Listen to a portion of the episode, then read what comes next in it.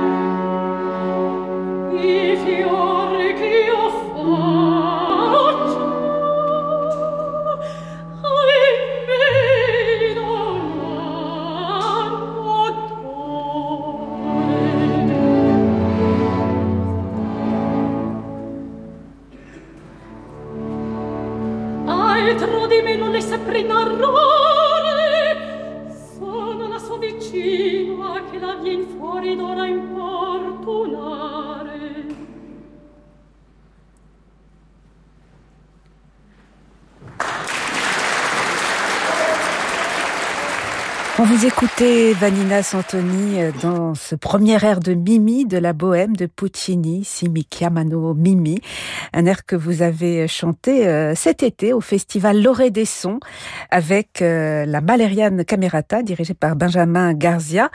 Mimi que vous chantez en ce moment à l'Opéra National du Capitole de Toulouse dans cette toute nouvelle production dirigée par Lorenzo Passerini et mise en scène par le duo Barbe et Doucet.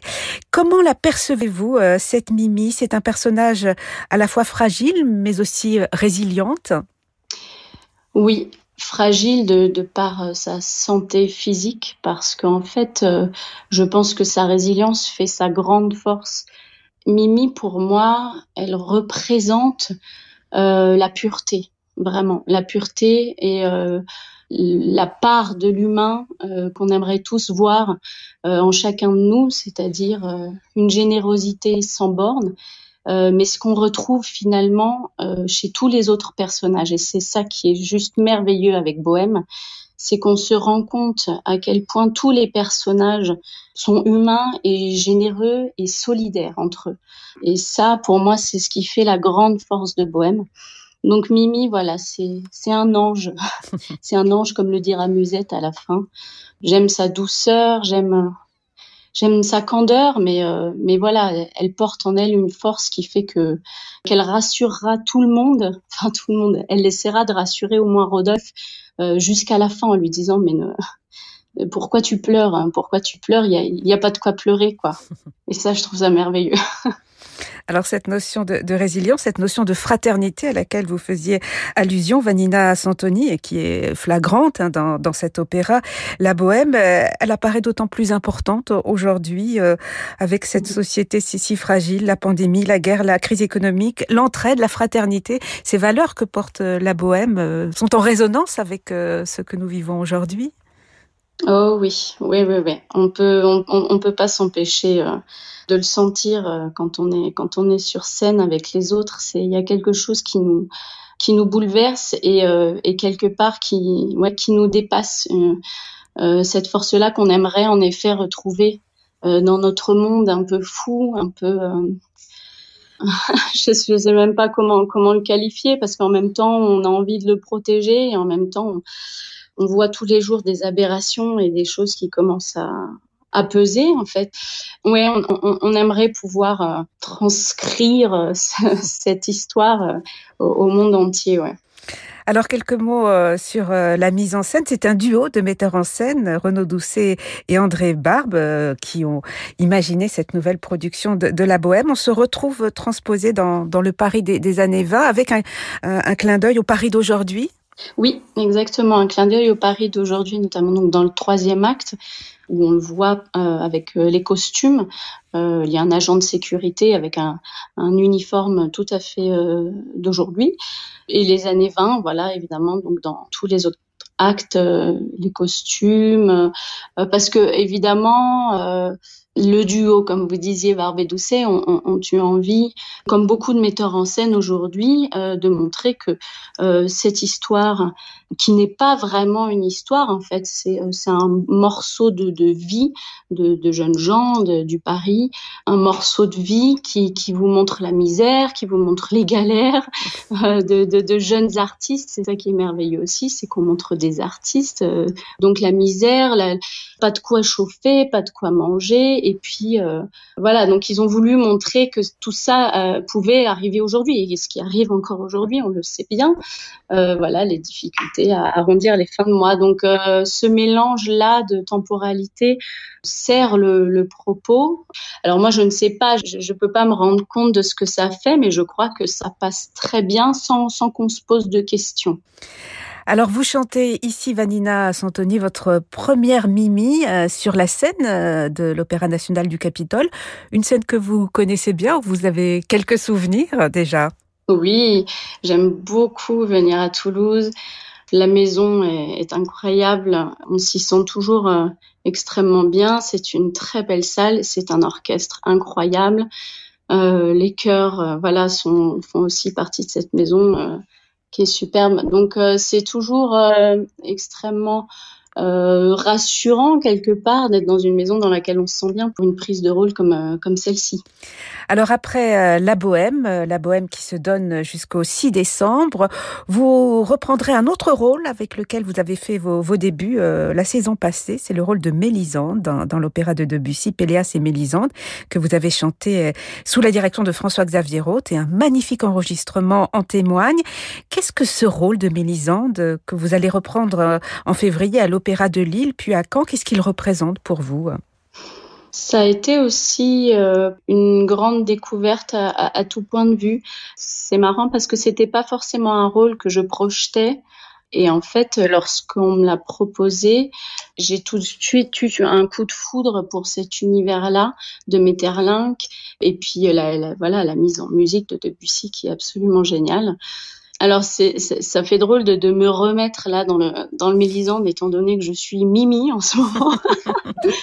Mais Mélisande, ça représente encore un autre pan de l'interprétation. C'est-à-dire qu'évidemment, on n'est absolument pas euh, dans, dans, les mêmes conditions, que ce soit physique ou, euh, ou mentale, quand on interprète Mélisande. Euh, je sais pas, ça représente quelque chose de plus, plus spirituel en fait pour moi, vraiment beaucoup plus spirituel. Et ensuite, après euh, Mélisande, quels seront les, rôles à venir pour vous euh, cette saison, Vanina Santoni eh bien, j'ai euh, deux prises de rôle encore. Bah, vous enchaînez, hein Oui, bah, je, trouve que les temps s'y prêtent beaucoup. Les, jeunes chanteurs font beaucoup de rôles qu'on ne connaissait pas. On ressort beaucoup d'œuvres. Donc, c'est assez intéressant. Bon, alors, Iphigénie en tauride, ce n'est pas une œuvre qu'on a ressortie, mais en tout cas, ce sera un nouveau rôle pour moi, donc de Gluck à Montpellier. Et puis ensuite, on va enregistrer avec le Palazzetto Bruzan et la Griselidis de Massenet.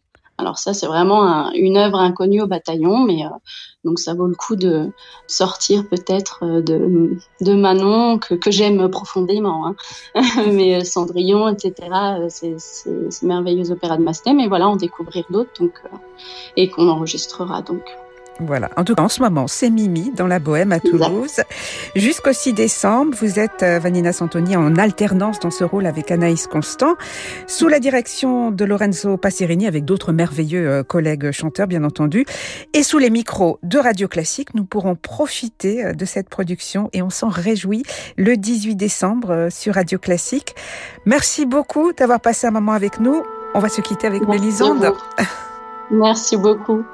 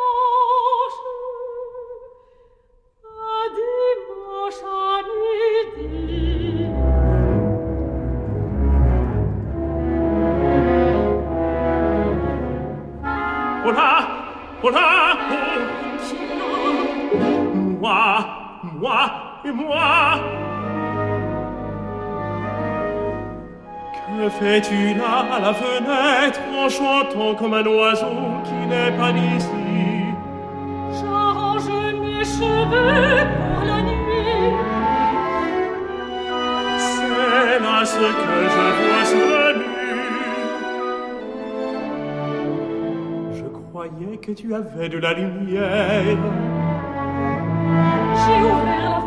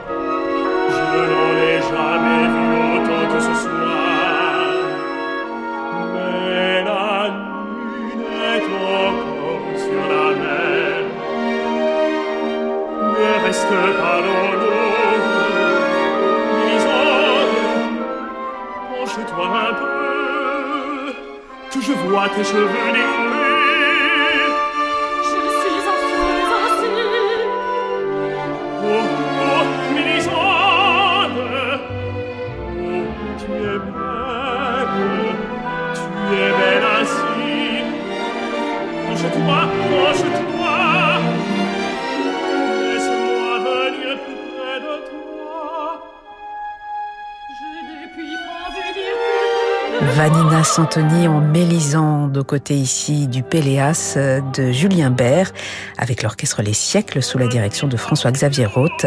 Un extrait de ce magnifique enregistrement de Péléas et Mélisande de Debussy sorti tout récemment chez Harmonia Mundi.